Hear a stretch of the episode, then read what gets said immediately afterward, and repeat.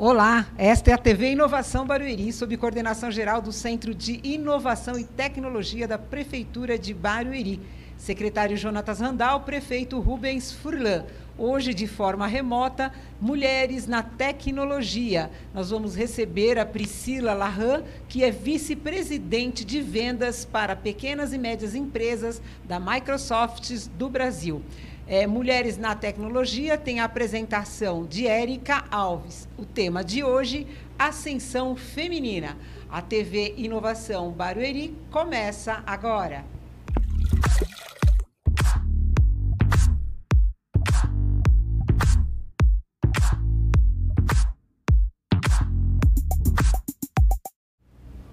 Olá, sejam muito bem-vindos ao programa Mulheres na Tecnologia.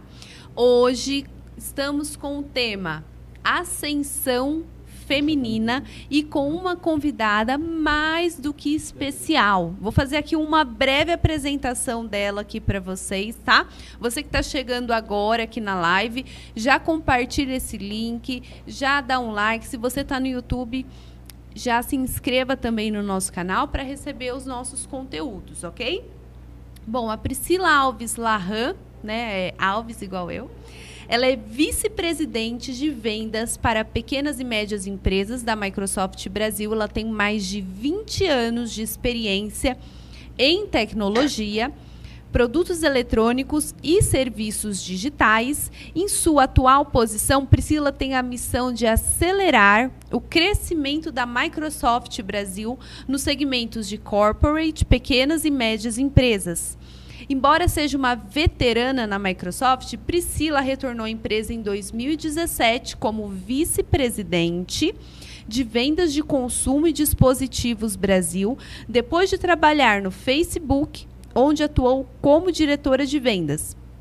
Em sua carreira prévia na Microsoft, ela ocupou vários cargos como diretora de vendas e marketing de canais ao consumidor da Argentina e do Uruguai, líder de Windows, gerente de marketing do grupo de serviços online e CMO no Brasil. Em 2010, como parte de uma oportunidade internacional, Priscila trabalhou na sede da Microsoft em Seattle para a equipe global de consumo e online em planejamento. Priscila é graduada em marketing pela Escola Superior de Propaganda e Marketing, SPM, tem MBA pelo INSPER e em 2013 concluiu o programa executivo da Universidade de Stanford, nos Estados Unidos. Bom, gente, aqui é só um resumo, tá? Que a Priscila tem muito mais aqui é, que ela vai compartilhar conosco nessa tarde. Então, eu já queria dar boas-vindas à Priscila, queria que a Priscila desse um oi para nossa audiência. A Priscila, pessoal, ela está no Ceará, né, Pri? É, fala um pouquinho é aí com a nossa audiência, Priscila.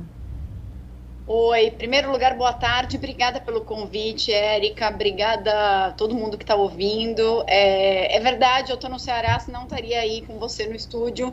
Ah, uma pena, mas de qualquer maneira, estou bem aqui, estou trabalhando remoto, né? As coisas que a tecnologia nos permitem. Verdade. É, e estou muito feliz de estar aqui com vocês nessa tarde.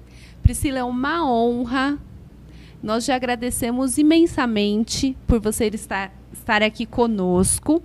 E eu gostaria que você já começasse compartilhando aqui para a nossa audiência é, um pouco da sua história, como você iniciou, das suas origens. Fala aí para as mulheres, que principalmente que estão nos assistindo e precisam dessa inspiração nessa tarde. Tá bom. Bom, Érica, eu, eu venho de uma família de classe média de São Paulo, sou de São Paulo, natural de São Paulo. É uma família de classe média, fiz colégio do estado boa parte da minha vida. Meu primeira, meu primeiro, eu nem, nem sei mais os nomes, né? Mas na verdade até a quinta série. Ah, eu, eu também um não sei esses particular. nomes novos, Pri. Oi? Eu também não, não sei direito esses nomes novos, que a gente ainda é oitava série, né? Hoje em dia é um pouco diferente. Exato. É.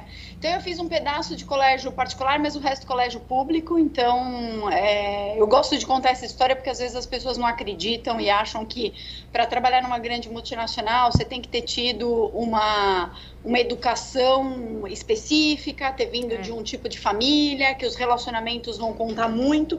Não que, não que não contem, sabe? Eu acho até que contam, talvez sejam facilitadores, mas eu vim de uma família bem normal, sem nenhum relacionamento corporativo. Meu pai nunca foi é, do mercado corporativo, nem minha mãe, enfim, uma família bastante simples até. E, e eu, desde os meus 15 anos, eu vou, vou, vou contar um pouco dessa história para vocês, eu queria trabalhar em marketing. Então, eu queria muito ser marqueteira, não queria estar tá numa agência, eu queria muito estar tá numa empresa e queria ajudar a empresa a vender mais e ser lucrativa. Então, eu tinha um pouco disso na minha cabeça. E aí, com 15 anos, eu resolvi que, olha, é isso que eu quero fazer de faculdade, eu quero fazer marketing. E eu era bastante determinada. Então eu comecei minha carreira muito, comecei assim, eu diria minha vida profissional, muito orientada por essa questão de que eu queria fazer marketing, eu queria dar dentro de uma grande empresa. Eu acho que meu sonho de adolescente era tá em morar em Nova York eu nunca morei em Nova York e sou uma pessoa super feliz, mas é muito interessante, né? Como a gente jovem tem às vezes algumas alguns estereótipos, né, de executivo. Então eu achava que eu ia morar em Nova York e, e na verdade muito que pautou, acho que minha carreira era vontade de vontade de ter uma vida melhor, vontade de ganhar dinheiro, vontade de me realizar profissionalmente. É, eu acho que eu tinha isso na cabeça. Foi assim que eu comecei. É, a SPM me deu, me abriu muitas portas. Então, a decisão da faculdade foi uma decisão que era complexa para os meus pais, porque a gente não tinha muito dinheiro. Então, pagar uma faculdade particular não era trivial. É, meu tio tinha uma empresa de engenharia na época, ainda tem, e ele me deu um estágio então, nos meus primeiros dois anos, a SPM não tinha noite, só tinha de manhã. Então, eu fazia de manhã e à tarde eu fazia estágio no meu tio, e isso ajudava a conseguir pagar a faculdade, ajudar meus pais a pagar a faculdade. Quando eu fui para o terceiro ano, aí eu comecei a trabalhar à noite e, enfim, uh, assumi aí a história de pagar a faculdade. Uh, totalmente, aí já ficava mais, mais fácil. Mas a SPM me abriu muitas portas e eu acho que tinha um pouco desse híbrido, né? De eu nunca curti SPM como alguns dos meus amigos, é, porque eu tinha que trabalhar. Mas eu não me arrependo de nada, acho que foi tudo muito bom. O Pri, e a Microsoft né? Como foi a sua chegada lá, né? Porque nós ouvimos falar hoje de grandes empresas como a Microsoft e a gente já cria todo um cenário na nossa imaginação, né? Eu queria que você contasse uhum. como foi seu início na Microsoft. Tá. Bom, eu na verdade caí em tecnologia muito sem querer. Então, como vocês podem imaginar, os marqueteiros da minha época queriam todos trabalhar na Unilever, na Procter Gamble. Esse era o sonho de consumo da maioria das pessoas que não queriam uma agência de publicidade, queriam uma empresa. E eu acabei caindo num estágio na IBM. Então, um dia lá na SPM, eu vi um, um, um folheto de estágio da, da IBM, preenchi, passei no processo e comecei na IBM. É, e aí comecei na IBM, fiz meu estágio, na verdade, na IBM. Quando eu me formei, saí da IBM, fui para uma empresa de consumo, que era uma empresa que fazia linha de zero cal, uh, slim, produtos dietéticos. E aí, minha, passei acho que dois anos e meio nessa empresa e voltei para a IBM. Então a IBM me chamou de volta e era uma coisa que eu queria muito, era ter uma carreira internacional. Então eu caí, voltei para a IBM, trabalhando em tecnologia voltei para a IBM, fiquei acho que mais uns três anos na IBM e aí a Microsoft me chamou. Então, como que eu, como aconteceu a Microsoft? É, na verdade, como aconteceu o mercado de tecnologia foi quase sem querer. E hoje eu digo que eu tive muita sorte, né? Porque se eu pensar a, a, a riqueza que é o mercado de tecnologia, o quanto interessante ele é, o quanto ele se tornou importante, seja para quem gosta de B2C, seja para quem gosta de B2B, é, foi muito legal. Então, assim, eu entrei na Microsoft, a minha chegada na Microsoft foi um pouco comprando minha experiência da IBM. Eu trabalhava, a IBM era uma empresa de grandes empresas, o, o foco principal, né, era o trabalho com grandes empresas. A Microsoft estava começando nesse segmento, era empresa muito forte de Office, Windows, é, a história de um computador em cada mesa, mas eles estavam buscando uh, aprimorar e acelerar o mercado corporativo, né? O, a entrada no mercado corporativo. Então eu vim com essa experiência. Então, eu comecei na área de marketing para enterprise, para grandes empresas. Esse foi o motivo pelo qual eles me trouxeram. Eu trabalhava muito na área de pesquisa e de comunicação. A razão pela qual eu queria ir para a Microsoft, a razão que eles queriam me comprar é porque eu tinha um conhecimento no mercado corporativo. A razão pela qual eu queria ir é porque eu achava que eles estavam mais próximo de B2C, do consumidor. Porque se você tem um computador, é, qualquer consumidor é, teria um computador com Windows e Office, estava muito mais próximo da experiência consumidor. Então, a razão pela qual eu fui era muito diferente da razão pela qual eles me trouxeram. Ô, Pri, e deixa eu já falar aqui, dar um recado aqui para nossa audiência. Nós estamos fazendo aqui também uma transmissão pelo Instagram do City Barueri. Então, você que está no Instagram, nós vamos é, finalizar a conexão. Então, você já segue para o YouTube TV Inovação Barueri ou para o Facebook City Barueri para nos acompanhar por lá, ok? Então, a gente vai desconectar aí no Instagram, tá? Bom, é, Priscila, a Microsoft, ela tem algum programa de incentivo para as mulheres?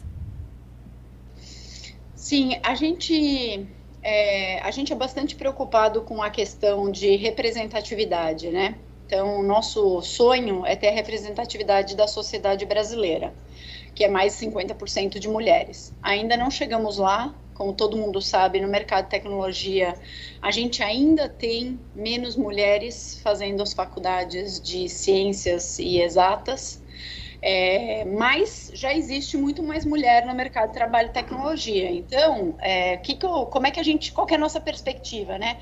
A gente acredita que para a Microsoft ser competitiva, a gente tem que representar a sociedade. Para representar, representar a sociedade, a gente precisa ser incansável na jornada de trazer mais mulheres e todo tipo de diversidade de raça, é, de diferentes uh, históricos né, e conhecimentos.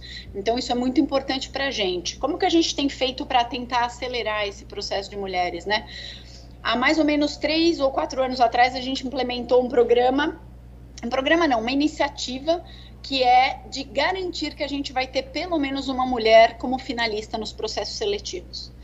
Por que, que a gente fez isso? Né? Porque, embora os gestores estejam comprometidos, e depois eu vou contar um pouquinho de como que a gente olha para essa questão dos gestores estarem comprometidos com diversidade e com a inclusão, porque também a gente tem que trazer as mulheres, mas a gente tem que garantir que o ambiente é propício para que elas possam contribuir. Verdade. É, a gente criou uma, essa história do, da finalista, por quê? Porque muitos gestores diziam, ah, é mais difícil encontrar ou eu receber um currículo de uma mulher. É, e a gente acreditava que você já tem um número grande de mulheres em tecnologia no mercado. Pode não ser o mesmo número de homens, mas a verdade é que se eu acredito que diversidade é uma vantagem competitiva para a Microsoft, eu, Microsoft, preciso me, me esforçar para encontrar essas mulheres. Então, a gente colocou essa regra do finalista, porque aí todos os gestores passavam a ter que construir o pipeline de candidatos deles, ali, aquele, aquele bolinho, aquela fila de candidatos, já pensando em mulheres. Porque a gente realmente ia querer ver na lista de finalistas uma mulher e dar as mesmas condições para ambos, né?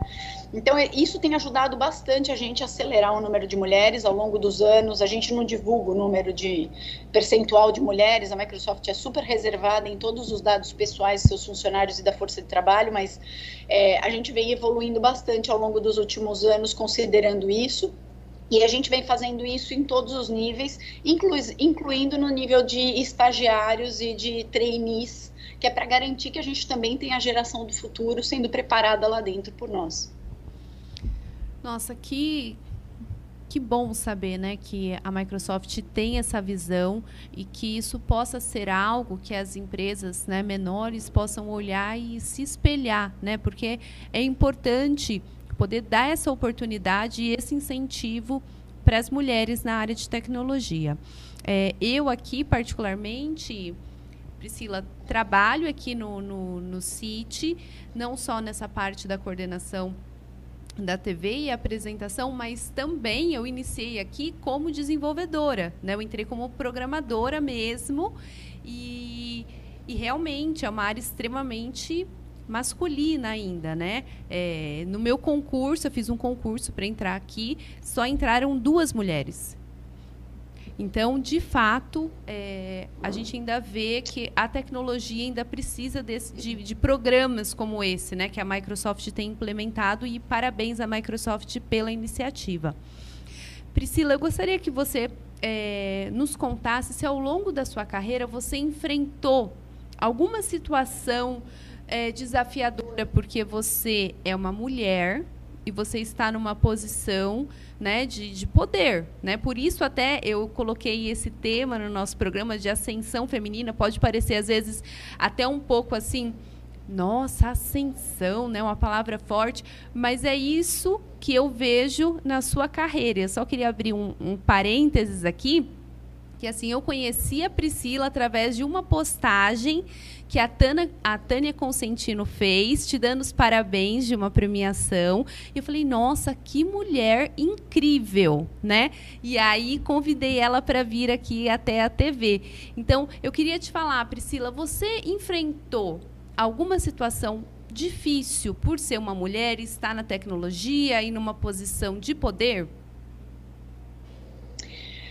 Érica, você sabe que é interessante, né? Porque eu acho que quando eu acho que aconteceram uh, casos é, que talvez tivessem algum viés inconsciente por eu ser mulher, mas no momento eu não consegui perceber. Então, assim, eu sempre digo que muitos anos depois, conforme eu fui ficando mais madura e conhecendo melhor o tema, eu consigo reconhecer momentos em que isso talvez tenha acontecido mas no momento em que eu vivi, eu não consegui perceber. E aí eu não sei se eu estava tão focada no meu crescimento, e eu estava tão preocupada em ser bem-sucedida, e talvez o fato de não necessariamente ter feito todos os melhores colégios. O meu inglês naquela época não era bom, eu aprendi inglês já quase adulto, eu comecei a estudar adolescente, mas quase adulto, que era um pouco diferente. Eu estava tão, tão preocupada com aquilo que eu não consegui notar. Então, o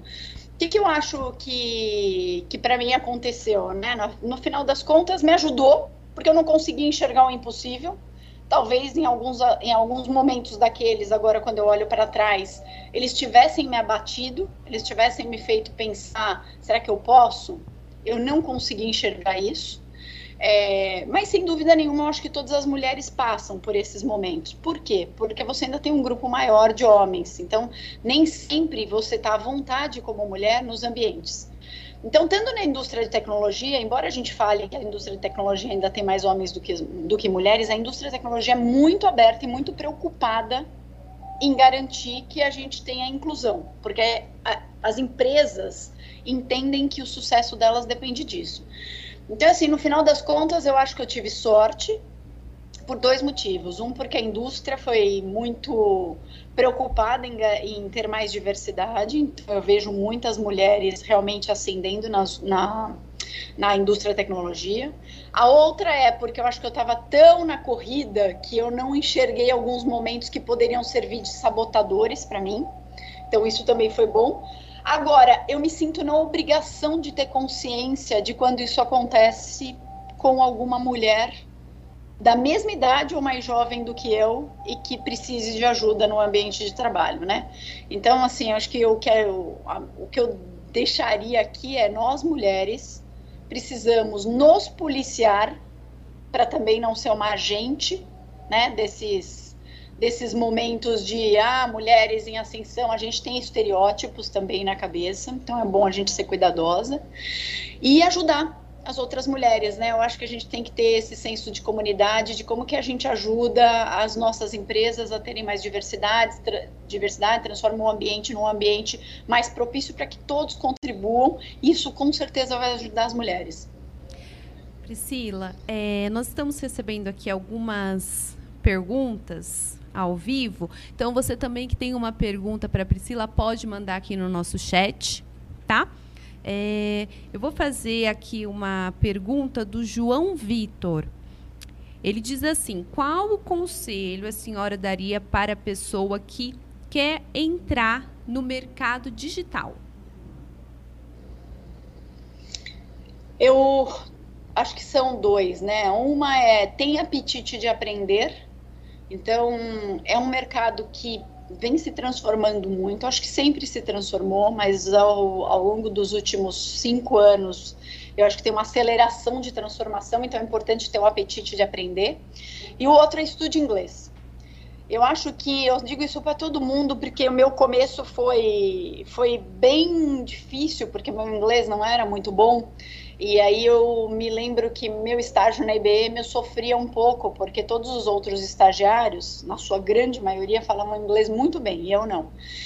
E o inglês te dá acesso a qualquer coisa que você queira estudar, é a qualquer livro que você queira ler, a qualquer informação. E hoje, imagina que naquela época é, o acesso à internet não era a mesma coisa que é hoje. Hoje, com, com todo o acesso à informação que a gente tem, falar inglês é muito importante. Então, para quem quer entrar no mercado digital, acho que tem que ter apetite por aprendizado e fale inglês, porque o inglês te abre portas para qualquer tipo de conhecimento que você queira. E para mim é isso, tem a ver com conhecimento, é querer conhecer, é querer continuar aprendendo. É, uma coisa que também eu falo é num, que eu acho boa, tá? Na tecnologia e a Microsoft tem muito dessa filosofia. Tem um livro que chama Mentalidade de Crescimento, da professora Carol Dweck, é uma PhD de Stanford, que ela fala sobre, é, sobre a mentalidade de crescimento, que é você ter uma mentalidade fixa, onde você acredita naquelas suas crenças e aprende menos porque você precisa parecer inteligente. Então, dizer não sei não é bom. E tem as pessoas que têm a mentalidade de crescimento, que são as pessoas que dizem, eu ainda não sei. É, não, isso eu não sei. Ela está menos preocupada em parecer inteligente do que em aprender, né? Do que ela está mais preocupada em aprender do que em parecer inteligente uh, com conceitos é, fixos, né? E por que, que eu digo isso? Porque eu acho que é isso, é adaptabilidade. Os, o mercado de tecnologia, o mercado digital muda tanto que é mais é. importante você ser capaz de aprender do que o que você conhece. É verdade. E falando nesse mercado né, de, de tecnologia, é, você também trabalhou no Facebook. Como que foi esse tempo que você trabalhou lá? Te conto. Bom, eu, eu sou uma apaixonada por, pelas empresas que eu trabalhei, né? Então eu tenho adoração pela IBM, tenho adoração pela Microsoft e pelo Facebook também. Foi um período muito legal, muito legal. Eu gosto bastante do Facebook como cultura é, como empresa de tecnologia, os produtos, os serviços.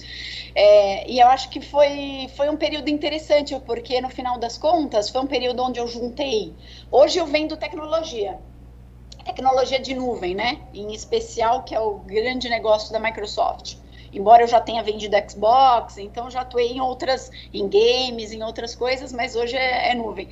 Quando eu fui para o Facebook, eu fazia uma combinação que eu gostava muito, que era eu vendia marketing, que é o que eu fiz de carreira, né? O que eu escolhi como carreira lá quando eu entrei na faculdade.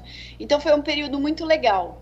É, eu, eu digo que as empresas de tecnologia têm suas similaridades e eu me encontrei super no Facebook, assim como também amo a Microsoft. Então, gosto muito das duas empresas e fui muito feliz vendendo publicidade digital, que também acho que é outra fronteira muito importante da transformação do nosso país, né? Assim como a nuvem é, para aumentar a escalabilidade, produtividade, o, o, a, a, questão dos, de da gente ter capacitação em tecnologia, né, que é uma coisa muito importante para a Microsoft hoje, a gente capacitar é, profissionais em tecnologia para o mercado brasileiro ser mais competitivo. O mercado de publicidade digital também é uma forma de dar acesso a e-commerce para tantas pequenas empresas e grandes empresas é, chegarem nos seus, nos seus, nas suas audiências, né? Priscila, aproveitando esse gancho que você está falando, né, para as pequenas empresas, você, que é vice-presidente de vendas da Microsoft, justamente nesse segmento, é, a Microsoft ela tem algum incentivo para aquelas empresas, eu digo, que agora, né, em tempos de, de distanciamento social ainda e pandemia, que só existiam no físico e agora elas começaram a entender que elas precisam existir no digital. É, tem algum incentivo? Você tem alguma dica para dar para essas pequenas empresas virem para o mundo digital também? Sim, é, logo que começou a pandemia, a Microsoft disponibilizou o, o Office gratuitamente para para muitas empresas, né? Para que elas uhum. pudessem colocar seus profissionais remotamente. Então, eu acho que de uma certa forma foi parte do nosso incentivo de garantir que todo mundo poderia fazer o trabalho remoto, teria acesso à tecnologia, ter acesso ao Teams, que é a ferramenta que a gente está usando para fazer essa, é, é, essa transmissão aqui do meu lado. É, como eu acho que como dica que eu tenho para as empresas é a vantagem de estar na nuvem é você poder crescer conforme as oportunidades do seu segmento, da sua empresa e do mercado. Então você pode crescer no seu ritmo e você pode diminuir também quando necessário. Então assim, a minha dica é, todas as empresas precisam se digitalizar e se digitalizar para a Microsoft tem quatro pilares que a gente usa para as grandes empresas, mas que eu acho que cabe muito aqui para as pequenas e médias também. Uma é otimizar seus processos. Então, quando você leva seus sistemas para a nuvem ou quando você paga por mês o uso de tecnologia da história de software como serviço, você já está fazendo com que o seu negócio tenha o ritmo de crescimento que precisa e você consegue otimizar seus processos e a sua operação para um ambiente desse tipo. A outra coisa é como é que você empodera seus funcionários, né? Eu não consigo pensar no momento mais é, crucial para empoderar os funcionários do que foi é, a, a, pandemia, né? É. Porque você tinha que distanciar todo mundo e aí você precisava dar acesso à tecnologia, você precisava dar tecnologia para as pessoas terem acesso ao seu trabalho, poderem trabalhar da sua casa. Então, empoderar seus funcionários passa por isso. E aí, eu acho que eu tenho a, a, a recomendação de ter Office nas suas empresas e o Office é, na, na nuvem eu acho que é bastante importante para aumentar a produtividade dos funcionários e para manter, manter a sua empresa preparada para este novo ambiente, né? É, então, a gente falou otimização de processos, é, empoderar seus funcionários e refazer a conexão com seus clientes. Então, refazer as conexões com seus clientes significa que você efetivamente precisa repensar a forma de atuar com seus clientes. E aí isso passa, isso passa pela plataforma de nuvem, isso passa pelo e-commerce, isso passa por acesso a mídias digitais como forma de chegada é, nos clientes, né? Então, assim, quando, quando eu imagino o momento que a gente está vivendo, eu acho que as pequenas empresas podem usar as mesmas lições das grandes empresas, porque no final a nuvem garante que você possa usar do tamanho que você precisa, né? Ser, até acesso à alta tecnologia do tamanho que você for. Priscila, e os empresários que estão nos vendo agora, né, que têm o seu negócio, se interessaram nessa oportunidade que a Microsoft está disponibilizando aí para ajudar a esses empresários. Como que eles conseguem ter acesso a isso? É só entrar no site da Microsoft?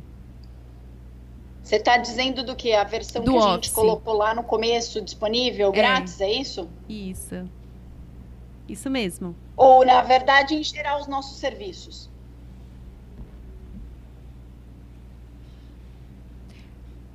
Desculpa, Priscila, você pode é, repetir? Não, não. Esse, você quer saber, na verdade, em geral, os nossos serviços, como é que as pessoas têm acesso, né? Hoje a gente tem uma rede muito grande de parceiros, mas se vocês entrarem no Microsoft.com, vocês conseguem ter acesso e olhar quais são os produtos que a gente está falando, o que cabe para uma pequena empresa, e aí a rede de parceiros que podem tra trabalhar com vocês na nesses projetos, né? Então, tecnologia não é uma coisa que a gente compra como se fosse produto de prateleira, normalmente tem algum nível de uh, customização ou de serviços que as empresas precisam e a gente tem hoje um ecossistema muito grande de parceiros que podem ajudar. Excelente. Bom, a minha próxima pergunta aqui para você também é a pergunta de um dos nossos internautas, o Vinícius Santos. Vinícius, obrigada pela sua pergunta. Ele disse assim: Priscila, quais foram os aprendizados e experiências que você trouxe com você na bagagem dos Estados Unidos após a sua experiência na Microsoft de Seattle? Olha, é interessante, né? Eu acho que uma das coisas que eu trouxe de aprendizado de lá era foco e priorização. Os americanos são muito bons de foco e de priorização. Então, eu me lembro que algumas coisas me surpreendiam muito, porque eu trabalhava menos do que no Brasil. Eles achavam que eu era incrível e aquilo não casava bem para mim, porque eu falava assim, gente, mas eu boto tanto mais esforço no Brasil do que aqui, de uma certa forma, em tempo de trabalho, que era meu equívoco, que eu achava que alguma coisa estranha. Mas o que eu aprendi é que lá, é, como todo mundo está sempre muito focado, as coisas estão priorizadas e você tem pouca distração, tudo funcionava melhor. E eu trouxe aquilo para minha vida. Então, eu sou muito boa de priorização, porque ninguém, todo mundo tem o mesmo tempo na vida, a gente tem as mesmas 24 horas, normalmente a gente dorme mais ou menos todo mundo ao mesmo tempo, alguns menos, outros mais.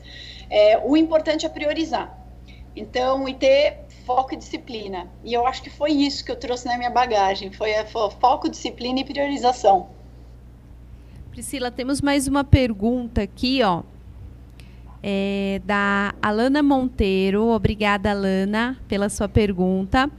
Estamos vivendo em um momento muito delicado e eu gostaria de saber se a Microsoft está desenvolvendo algum projeto voltado à educação. Tá. É, a gente tem alguns projetos né, relacionados à educação e hoje é, a nossa ferramenta aqui é o M365, né, que é o que engloba o pacote Office, é uma das ferramentas que a gente usa para a educação. Inclusive, a gente dá acesso a muitas escolas com essa ferramenta né, hoje.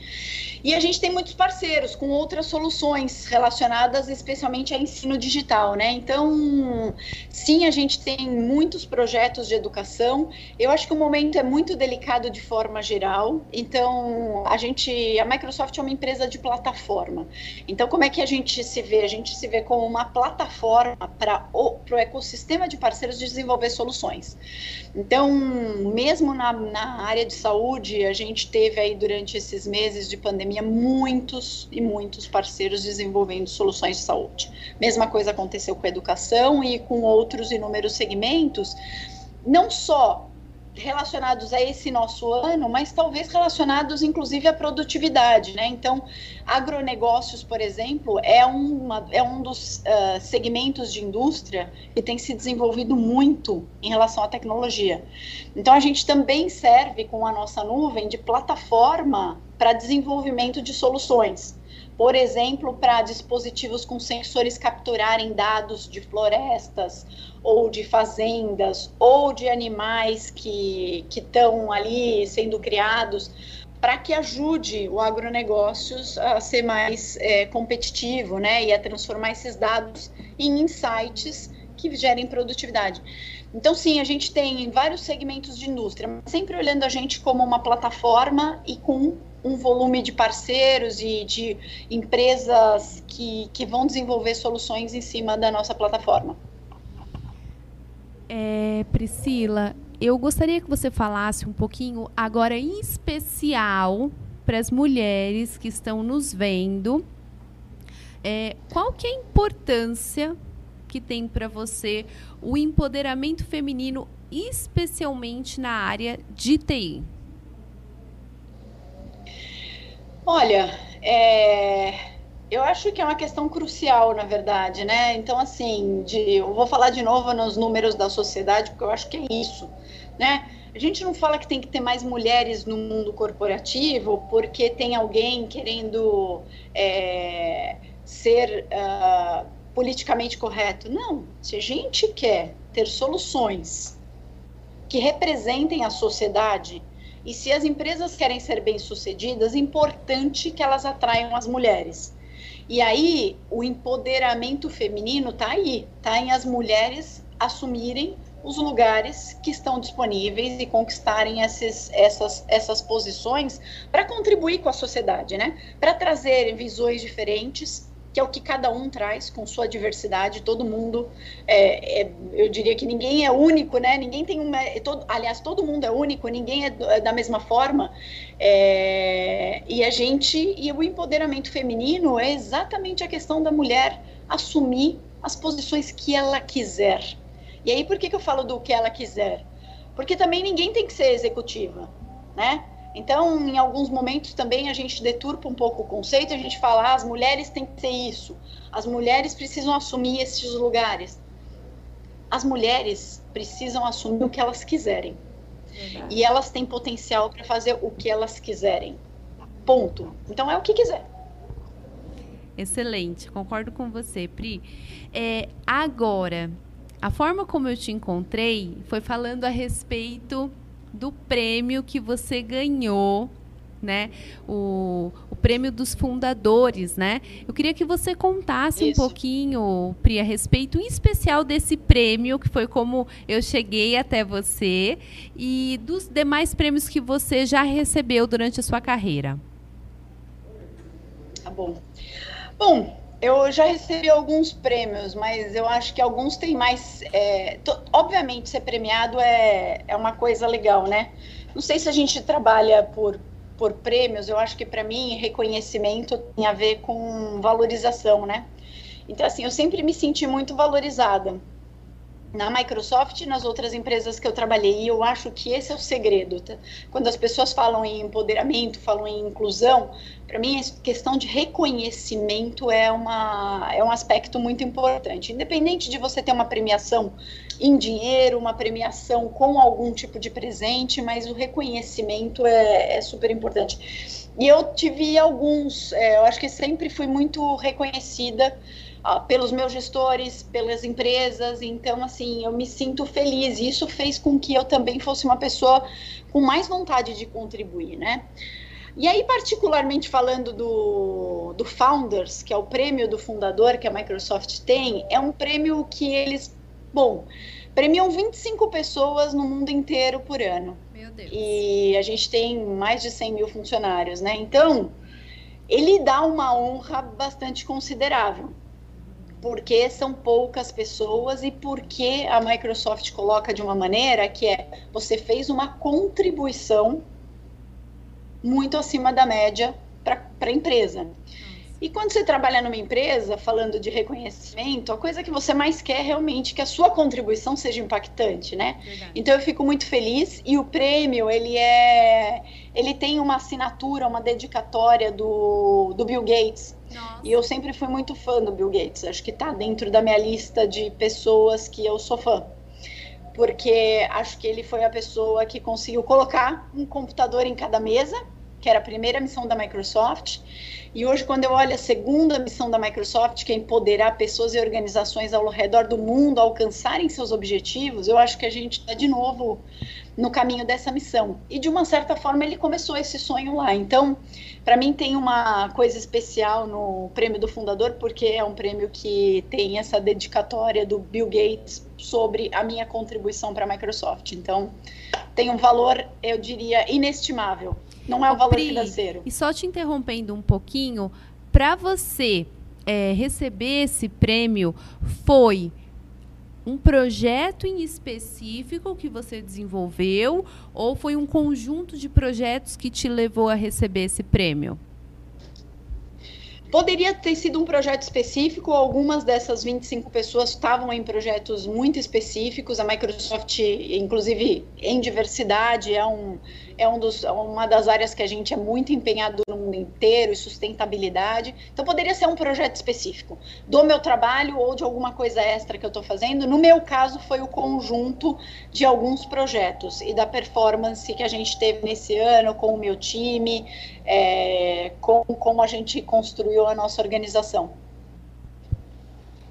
O Pri, é, já chegou aqui mais uma pergunta para você, da Yasmin Costa que tem a ver com o que nós estamos falando aqui agora, que é qual é a sensação de trabalhar em uma das empresas de tecno de tecnologia, uma das maiores do mundo? Olha, qual é a sensação, né? Eu acho que tem. Eu eu me encontrei na Microsoft, é quase como se ela fosse parte da minha família. Então, é, às vezes eu esqueço que ela é das maiores empresas de tecnologia do mundo, porque eu acho que já é parte, quase como se ela fosse minha empresa. Eu fico brava quando as coisas não funcionam. Mas eu acho que é um. Trabalhar para um, uma empresa tão grande tem, tem um aspecto muito de. de como é que eu diria? De. Não é de reconhecimento, mas de ser benéfico. Por quê? Porque quando você tem um propósito e você está por trás de uma organização tão forte e tão influenciadora no mundo, se a gente pensar em especial as empresas de tecnologia, é, quase tudo que, é, que vem acontecendo e que irá acontecer está sendo muito influenciado por tecnologia. Então, é um papel muito importante. Eu acho que é uma, é uma responsabilidade e uma alegria, porque você fala, poxa, eu posso usar essa empresa a favor das causas que eu realmente acredito, a favor da sociedade, a favor da evolução da sociedade.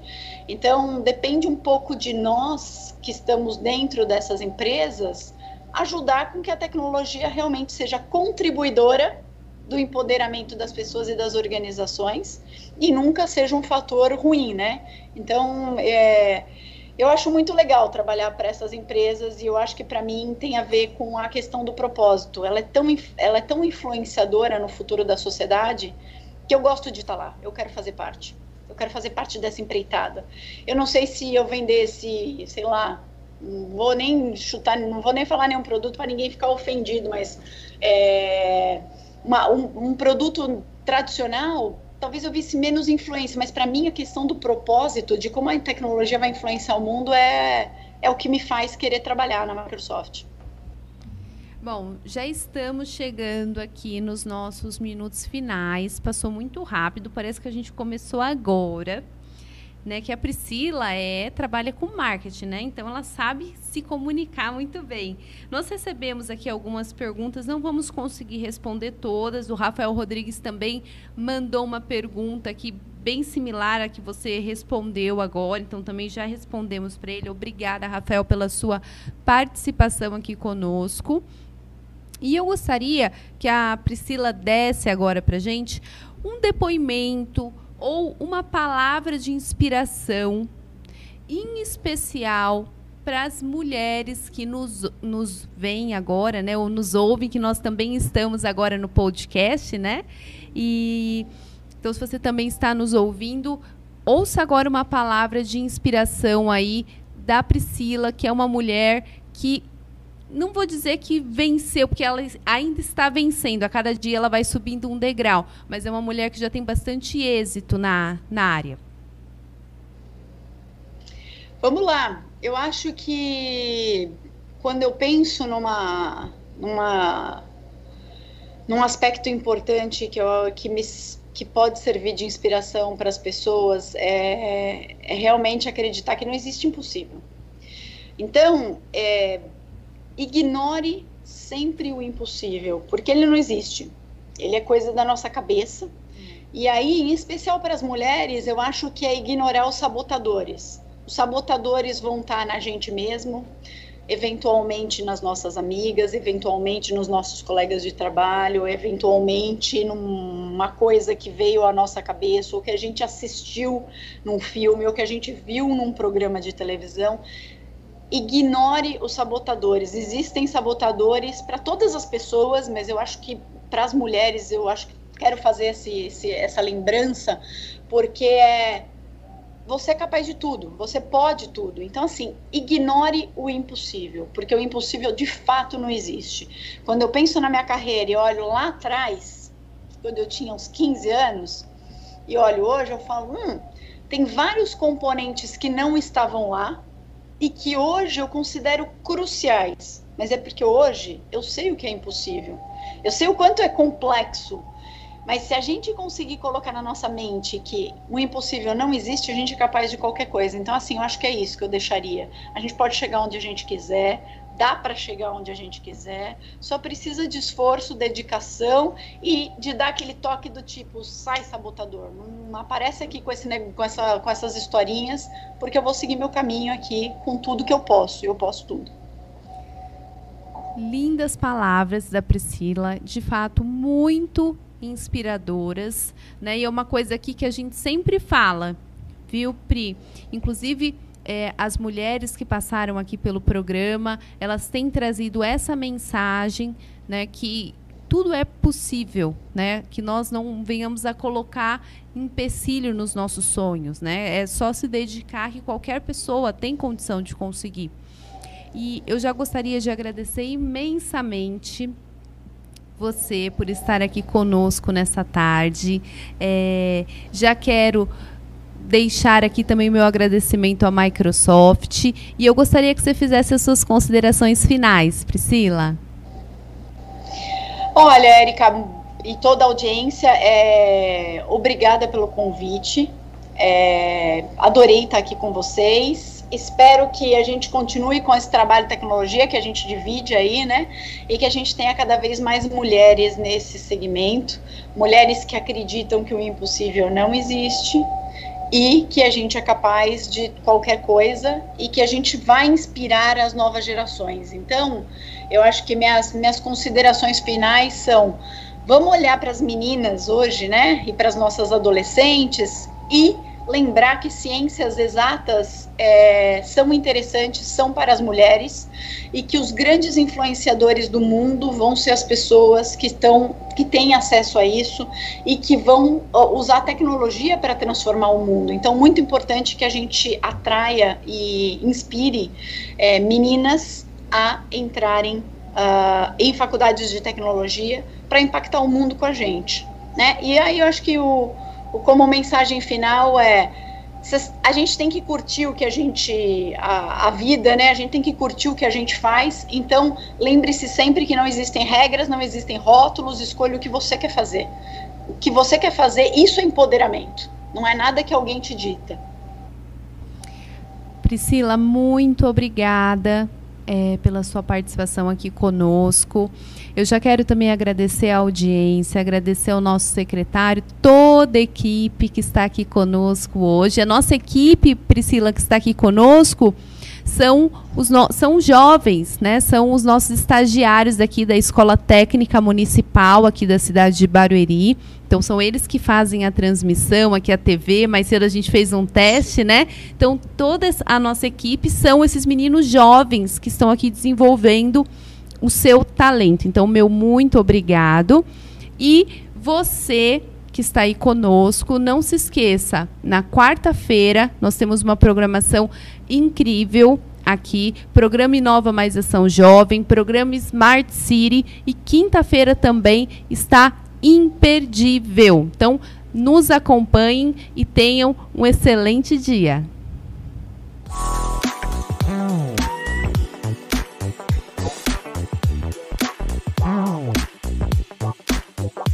Mm-hmm.